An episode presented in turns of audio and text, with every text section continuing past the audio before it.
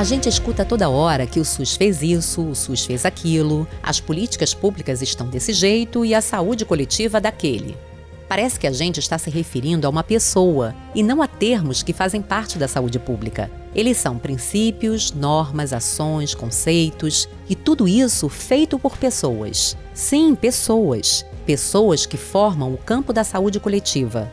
E é com isso em mente que o Canal Saúde separou algumas histórias para lembrar que são pessoas como nós que fazem a saúde pública, que construíram a história que nos levou até o Sistema Único de Saúde e que são o SUS.